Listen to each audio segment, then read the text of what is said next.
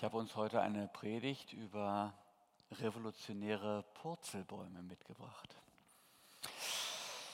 Ja, ihr Lieben, es ging Sonntag, für die, die dabei gewesen sind, ja, um diese beiden adventlichen Vorposten, um Simeon und Hannah, die ihr Leben sozusagen als eine beständige Vorbereitung auf den Heiland Israels gelebt haben. Sie waren Beispiel für jene heiligen Männer und Frauen, die diese bewundernswerte Spannkraft aufbringen, im Warten zu bleiben, im Vertrauen auf Gottes Versprechen, nicht diesen resignativen Kompromiss zu schließen mit der scheinbaren Realität.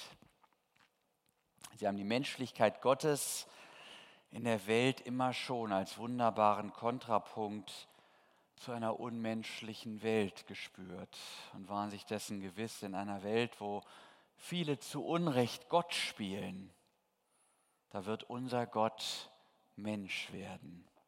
In einer rachsüchtigen Gesellschaft, wo sich Menschen ständig zu Richtern über andere aufschwingen, da wird der gnädige Gott in der Gegenbewegung nicht als Richter, sondern als der an unserer Stelle Gerichtete erscheinen. Und nun sind diese beiden, Simeon und Hannah, die beiden Wartenden in der Bahnhofshalle der Geschichte, nicht die einzigen adventlichen Personen. Die Bibel bezeugt noch zwei andere, die sozusagen ein Bauchgefühl dafür besitzen, dass der ewige, heilige, liebende Gott, dass der einfache Menschen zu Zeugen seiner Gegenwart macht. Und ich rede jetzt von Maria und ich rede von Elisabeth. Und das Lukas-Evangelium berichtet von ihnen. Ich lese aus dem Kapitel 1, gleich am Anfang des Evangeliums. Da heißt es, nachdem der Engel bei Maria die Geburt des Messias angekündigt hatte, da machte sich Maria auf in diesen Tagen und ging eilends in das Gebirge zu einer Stadt in Juda und kam in das Haus des Zacharias und begrüßte Elisabeth. Und es begab sich, als Elisabeth den Gruß Marias hörte, hüpfte das Kind in ihrem Leibe. Und Elisabeth wurde vom Heiligen Geist erfüllt und rief laut und sprach, Gepriesen bist du unter den Frauen und gepriesen ist die Frucht deines Leibes. Und wie geschieht mir das, dass die Mutter meines Herrn zu mir kommt? Denn siehe, als ich die Stimme deines Grußes hörte, hüpfte das Kind vor Freude in meinem Leib. Und selig bist du, die du geglaubt hast, denn es wird vollendet werden, was dir gesagt ist von dem Herrn. Und Maria sprach, meine Seele erhebt den Herrn und mein Geist freut sich Gottes meines Heilandes, denn er hat die Niedrigkeit seiner Magd angesehen. Siehe, von nun an werden mich selig preisen alle Kindeskinder, denn er hat große Dinge an mir getan, der da mächtig ist und dessen Name heilig ist. Und seine Barmherzigkeit währt von Geschlecht zu Geschlecht bei denen, die ihn fürchten. Er übt Gewalt mit seinem Arm und zerstreut, die hoffärtig sind und in ihres Herzens Sinn. Er stößt die Gewaltigen vom Thron und erhebt die Niedrigen. Die Hungrigen füllt er mit Gütern und lässt die Reichen leer ausgehen. Er gedenkt der Barmherzigkeit und hilft seinem Diener Israel auf, wie er geredet hat zu unseren Vätern, Abraham und seinen Kindern in Ewigkeit. Und Maria blieb bei ihr etwa drei Monate, danach kehrte sie wieder heim. Wir lernen von diesen beiden Frauen eine ganze Menge über die Zeit vor Weihnachten, über die Adventszeit. Ich habe heute fünf kurze Punkte mitgebracht. Erstens, vor Weihnachten steht erst einmal die Freude. Weihnachten beginnt nicht mit dem Weihnachtsbaum, auch nicht mit dem Adventsbaum, wie wir ja letzten Sonntag von äh, Julia gelernt haben, sondern es beginnt mit dem Purzelbaum, denn den macht der kleine Johannes im Bauch von Marias Schwägerin Elisabeth, der auch im späteren Leben als ein etwas exzentrischer Vertreter und Verehrer Gottes bekannt geworden ist. Er trägt Kamelhaarmäntel, er ernährt sich von Heuschrecken und wildem Honig und er hält noch wildere Predigten, Seine Anrede, ihr Schlangenbrut, ist sicherlich legendär geworden. Als er Marias Stimme hört und die Anwesenheit des ungeborenen Jesuskindes spürt, schlägt er einen Purzelbaum in Mamas Bauch. Das ist Lobpreis extrem. Wir lernen, der Heilige Geist ist auch schon vorgeburtlich aktiv. Gott hält Möglichkeiten bereit, Menschen zu berühren und anzusprechen, die mancher noch nicht einmal im Vollsinne für Menschen zu halten vermag. Aber sie sind es. Ja, was gibt es hier zu freuen? Freude empfinden wir, wenn etwas Gutes passiert, wenn Dinge sich so verändern, dass sich für uns oder die, die uns am Herzen liegen, etwas verbessert. Das Kommen Jesu macht die froh, die mit seiner Person eine wirkliche Verbesserung für diese Welt erwarten. Wir leiden ja persönlich manchmal darunter, dass diese Veränderungen unter den Bedingungen dieser Welt so, ja, so verborgen zu sein scheinen. Und umso erstaunlicher ist das Bild mit den beiden Babys im Bauch, die ja beide noch nicht einmal wissen, wie diese Welt aussehen soll, in die sie hineingeboren werden aber die trotzdem schon diese Gewissheit haben, mit Jesus wird es auf jeden Fall besser, auch wenn ich noch nicht weiß, wie das ganz am Ende aussieht. Aber im Grunde geht es uns doch genauso, wie das sein wird, wenn Jesus diese Welt erlöst und diese zu einer neuen Schöpfung wird, das ist uns ebenso verborgen wie dem ungeborenen Johannes. Alles Reden über die neue Schöpfung, über die Zeit, wo Gott alle Tränen und Ungerechtigkeit wegnehmen wird, das ist auch für uns irgendwie unkonkret. Aber beim Blick auf Jesus, auf das, was er ist und von Gott jetzt schon offenbart, das lässt Größtes erwarten und schafft diese freudige Erregung, die einen schier Purzelbäume schlagen lässt. Zweiter Punkt. Vor Weihnachten steht erst einmal eine Gemeinschaft. Wo Gottes gute Botschaft ausgerufen wird, da bleiben Menschen nicht allein. Das Wort stiftet Gemeinschaft. Es treibt Menschen dazu, sich untereinander auszutauschen. Diese beiden Frauen, die Ungewöhnliches erlebt haben und sich nun einfach miteinander ja, darüber austauschen wollen, über die geistliche Erfahrung, die man ja auch erst einmal zuzuordnen lernen muss.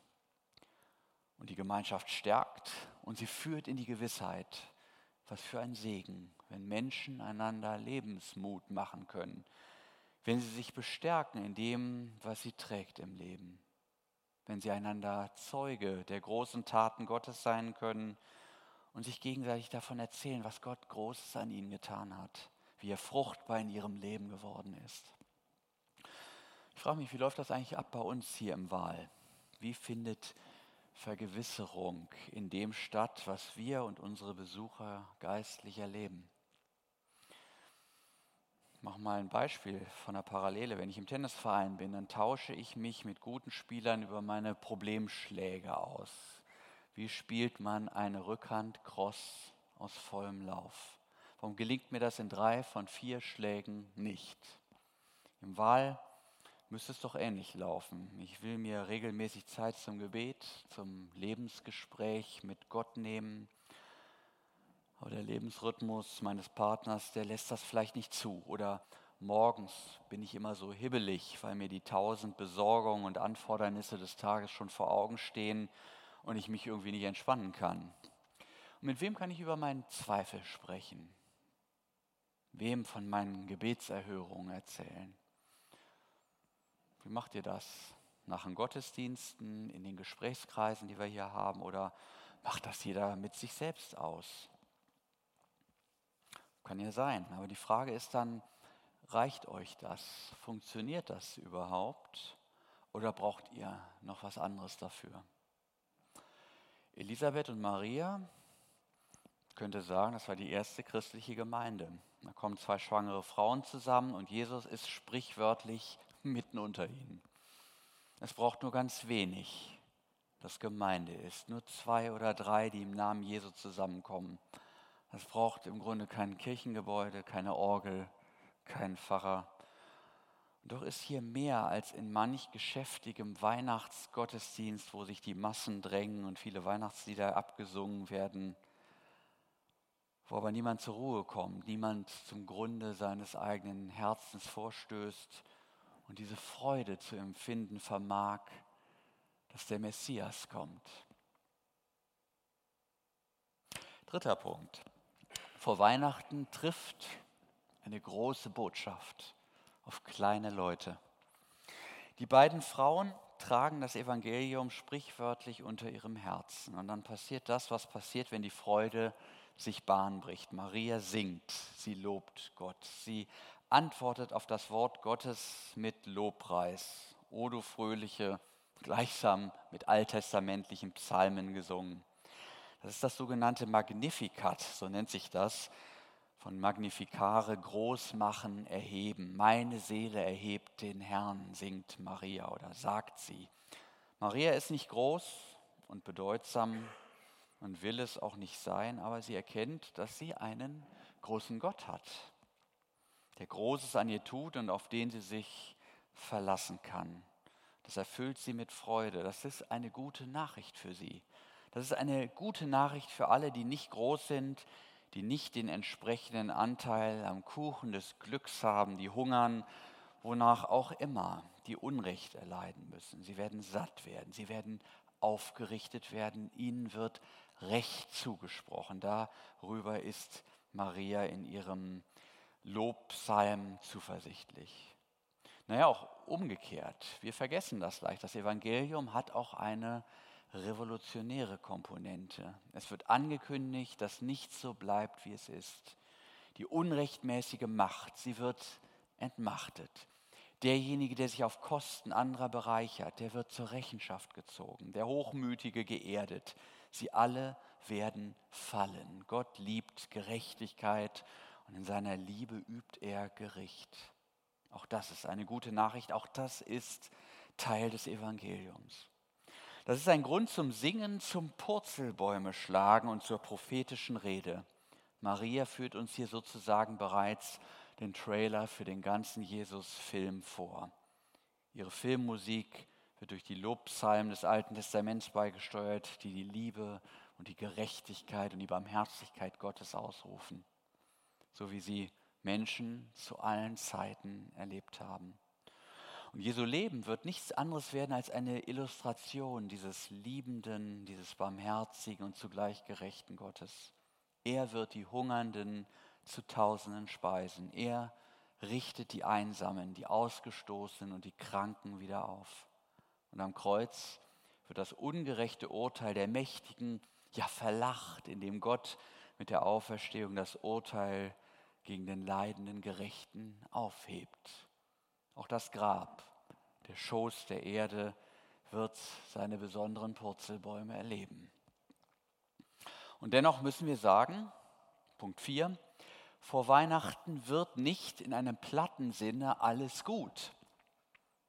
Denn all das geschieht nicht als so eine durchgängige Alles-Tutti-Geschichte. Überhaupt nicht. Wir wollen nicht vergessen, welchen Rahmen die Weihnachtsgeschichte für Maria hat. Kein Raum in der Herberge. Ihr Mann will sie heimlich verlassen. Geburt im Stall. Freakige Besucher dort. Verfolgung des Sohnes durch die Autoritäten. Und auf Golgatha steht sie unter dem Kreuz, sieht ihren eigenen Sohn sterben scheint wieder alles zu verlieren, was ihr doch so gnädig geschenkt wurde.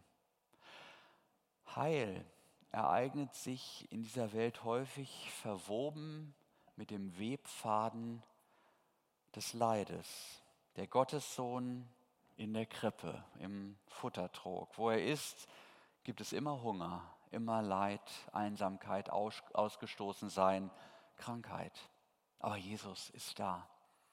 Leid ist nicht etwa ein Ausweis der Ferne Gottes, lernen wir im Evangelium. Gott kommt in all diese Situationen extra hinein, er begleitet uns. Darum heißt es für Maria wie auch für uns, fürchte dich nicht, du Begnadigte, du Begnadigter. Ja, Gott ist mit dir. Hm. Begnadet ist gut, hätte sie sich sagen können. Ich bin unverheiratet schwanger. Meine nervösen Mitbürger reagieren auf solche Details oft ein wenig überengagiert mit Steinigung. Selbst mein eigener Verlobter weiß nicht, was er von der ganzen Sache zu halten hat. Die Situation ist für Maria alles andere als einfach. Und das Kreuz, an dem der Sieg Christi errungen wird, bleibt auch das Kreuz. Jetzt hat er uns aber verlassen, werden die Jünger gedacht haben. Im Gegenteil, Gott macht das, was wir für die Sackgasse unseres Lebens halten, zur Überholspur des neuen Lebens. Ja, wie macht er das eigentlich? Vielleicht kann man es mit den Worten eines alten Kirchenliedes sagen. In dir ist Freude in allem Leide. Das Leid ist schon da. Es bleibt ein beständiger Begleiter in unserem Leben. Der eine leidet an Einsamkeit, dem anderen macht eine Krankheit zu schaffen bei sich oder im engsten Familienkreis. Wieder andere erleben ihren Job als Martyrium. Und doch gibt es die Erfahrung, ich bin gehalten, ich bin gesehen, ich bin geliebt. Und deshalb weiß ich, diese Umstände, die haben nicht das letzte Wort. Gott hat versprochen, das wird alles anders. Und darum kann ich jetzt schon besser damit klarkommen, wie so ein Kind, das bei den verhassten Hausaufgaben sitzt und sich sagt, gleich wird gespielt. Dieses Arbeitsblatt hier, das überlebe ich auch noch. Letzter Punkt, Nummer 5. Ich hatte eben gesagt, ähm, vor Weihnachten wird nicht alles gut, aber, jetzt kommt Gottes Aber, uns begegnet ein höchst alltagstauglicher, guter Gott. Noch einmal, Heil ereignet sich in dieser Welt nicht selten verwoben mit dem Webfaden des Leides. Wir erleben Situationen, wo die Dinge nicht für uns zu laufen scheinen. Unser natürlicher Impuls wäre eigentlich zu sagen, bei mir läuft es nicht, Gott scheint sich demnach nicht wirklich für mich zu interessieren.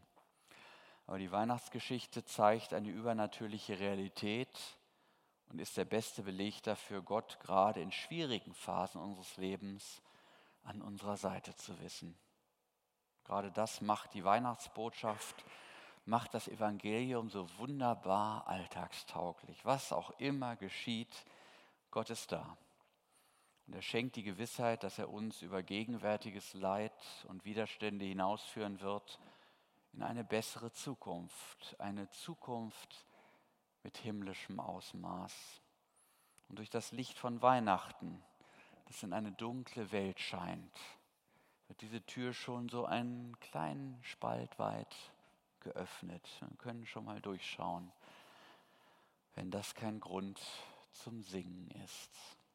Amen.